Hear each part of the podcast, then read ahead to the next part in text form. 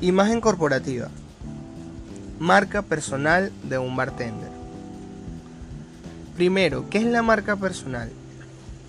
Bueno muchachos, la marca personal, conocida también como personal branding, es un concepto de desarrollo personal que consiste en que nosotros mismos nos consideremos y nos proyectemos como una marca.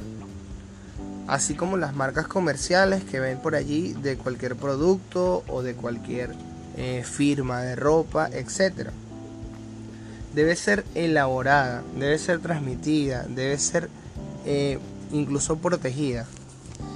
¿Esto con qué intención? Bueno, con la intención de diferenciarnos y conseguir mayor éxito en las relaciones sociales y profesionales. Este concepto surgió eh, como una técnica para la búsqueda de un trabajo, bien sea por primera vez o em, como un cambio de carrera eh, o profesión. El que desarrollemos nuestra propia marca personal consiste en identificar y comunicar las características, y pendientes acá, las características o las virtudes que a nosotros nos hacen sobresalir, que nos hacen ser relevantes, ¿Qué, tengo yo de diferente a los demás bartenders? ¿Qué puedo hacer yo? ¿Qué puedo elaborar yo? que otro bartender eh, no puede hacer? ¿Con qué intención? Bueno, eh, con la intención de eh, visibilizarnos, de que la gente nos preste mayor atención a nosotros que a ellos. esto con la finalidad de, lógicamente, obtener un nombre, por así decirlo, eh, obtener más éxito, obtener eh, mayores beneficios, ya como, como marca personal. Eh, en Venezuela tenemos un ejemplo del el excelentísimo Raúl Guzmán, el mejor bartender flair de Venezuela, quien se encuentra viviendo en estos momentos en Miami, tengo entendido. Tiene una, tiene una academia por allá y está formando muchísimas personas en el área de la coctelería y sobre todo en las especializaciones eh, de, de flair bartender. Eh, nosotros como bartenders debemos analizarnos, como les mencioné anteriormente, identificar esas virtudes, identificar eso que a nosotros nos hace eh, diferentes a los demás y potenciar eso. En mi caso, eh, yo tengo mi marca personal, la cual ya llevo un tiempo trabajando, que es Exotobar. Yo me proyecto a mí mismo como Exotobar. Pero ¿qué pasa? Que no solamente yo trato de venderme como marca, sino que también esa marca debe estar humanizada. Es decir, que la gente eh, diga tu nombre y diga tu marca y se refiere a la misma cosa que la vinculen, que la relacionen. Si digo Ed Soto Bar, ah, bueno, ese es Eduard Soto. Es mi marca, ¿me entiendes?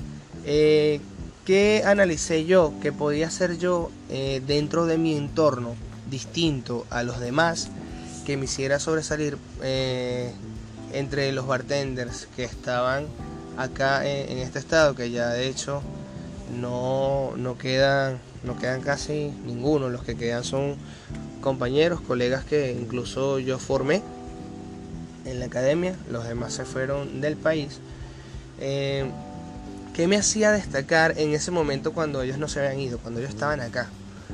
Bueno, yo dije, a mí me gusta el flaming, que consiste en los cócteles flameados y ese tipo de cosas, jugar con fuego y lo demás. Yo dije, bueno, ¿cómo o no jugar, mejor dicho, eh, en un mejor término, eh, trabajar trabajar con fuego. Eh, vamos a dejar claro eso, no es un juego para nada, eh, es peligroso.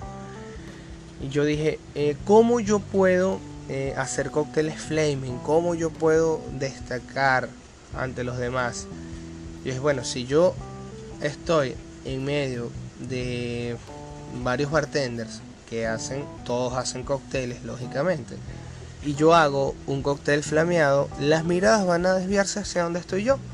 ¿Por qué? Porque voy a estar haciendo algo diferente. Mira, ellos todos hicieron, son 10 bartenders, todos hicieron cócteles. Perfecto, no, este lo hizo de este, este lo hizo del otro. Ah, pero aquí el que está allá eh, está haciendo un cóctel que está encendido, que tiene una llama. ¿Qué es esto? Vamos a ir a ver cómo lo hace. Entonces automáticamente ya yo desvío ese tráfico hacia mí, hacia mi persona. Eh, la marca debe ir eh, adaptada. Ah, bueno, entonces una vez definida esa virtud, yo decidí eh, prepararme. Yo decidí especializarme un poco más, buscando más información, leyendo sobre técnicas, poniéndolas en práctica con muchísimo cuidado, hasta que ya yo obtuve la seguridad suficiente y las técnicas suficientes y las medidas de seguridad que se deben tomar a la hora de elaborar un cóctel flameado, tanto para mí como para las personas que van a estar alrededor de mí. Tenemos que saber eh, si vamos a, permitir que la persona, eh, que el cliente interactúe con nosotros en la, preparación y servido de este, de este cóctel, eh, cómo abordarlo, cómo decirle las medidas de seguridad e identificar a la persona que nosotros vamos a elegir. Si yo estoy en una fiesta, hay personas tomadas, pasadas de, de alcohol y todo lo demás, yo no puedo elegir a una persona que esté ebria para que, por ejemplo, se acerque a eh, participar en un show de flameado de un Lamborghini que consiste en realizar una, eh, una torre de copas o una pirámide de copas y verter desde arriba el alcohol ya flameado, ya encendido. Entonces, ¿Por qué? Bueno, porque pone en riesgo mi seguridad, pone en riesgo la seguridad de, esa, de él mismo y pone en riesgo la seguridad de los demás invitados. Entonces tengo que identificar qué persona está apta para participar. ¿Cómo eh, yo la identifico? Bueno, eso lo da la experiencia también, pero con el simple hecho de ya estar interactuando con las personas. ¿Por qué interactúas? Porque van a pedirte cócteles a cada rato a la barra. Tú ves eh, más o menos quién te puede ayudar, quién no, quién está ebrio, quién no está ebrio. Eso lo da la experiencia. Pero yo creo que no es tampoco tan difícil identificar a una persona que está ebria a una persona que no lo está. Entonces allí podemos eh, comenzar con eso. Pero ya eso es un tema eh, que hay que ampliarlo. sería en otra clase o se les puede explicar más adelante si les llama la atención por acá o por privado. Bueno, eh, volvamos a lo que es la marca personal. Yo, eh, como decidí eh, especializarme o realizar, o que el centro de atención de, de mi trabajo sea cócteles flameados, yo diseñé un logotipo para esa marca personal. Importante esto y abro paréntesis aquí. El logotipo es la cara de tu marca personal. Si tú tienes un logotipo que te lo hizo un primo, un sobrino, un amigo que está aprendiendo, no, él está aprendiendo, está estudiando diseño gráfico, o no, él, él sabe manejar Photoshop. Ojo, manejar Photoshop o cualquier software de edición no es ser diseñador. Para ser diseñador hay que tener en claro muchísimas cosas, muchísimos conceptos, hay que tener muchísima técnica y muchísimo estudio. Se los digo yo porque soy diseñador y eh, yo he trabajado y le he realizado marcas o logotipos a, distintas personas. Entonces hay que estar muy pendientes de eso. El logotipo es nuestra cara, es nuestro rostro eh, eh, como marca. Entonces, ¿qué pasa? Si un cliente entra a nuestra red social o ve nuestro logotipo, y no es un logotipo llamativo, ni un logotipo funcional, ni un logotipo que hable de quién eres y de qué haces con la mayor simplicidad posible, el cliente automáticamente pierde el interés. Vamos a decirlo a lo venezolano.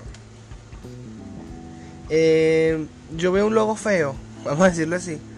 Ay, no, ese logo está chimbo. Seguro que el bartender también es chimbo. Para los que no son de este país, eh, chimbo es una palabra como que eh, malo, barato, eh, por así decirlo. No, no sé si me, si me comprenden. Chafo, algo que no, que no es eficiente en lo absoluto. Entonces hay que tener en, en cuenta mucho, mucho eso.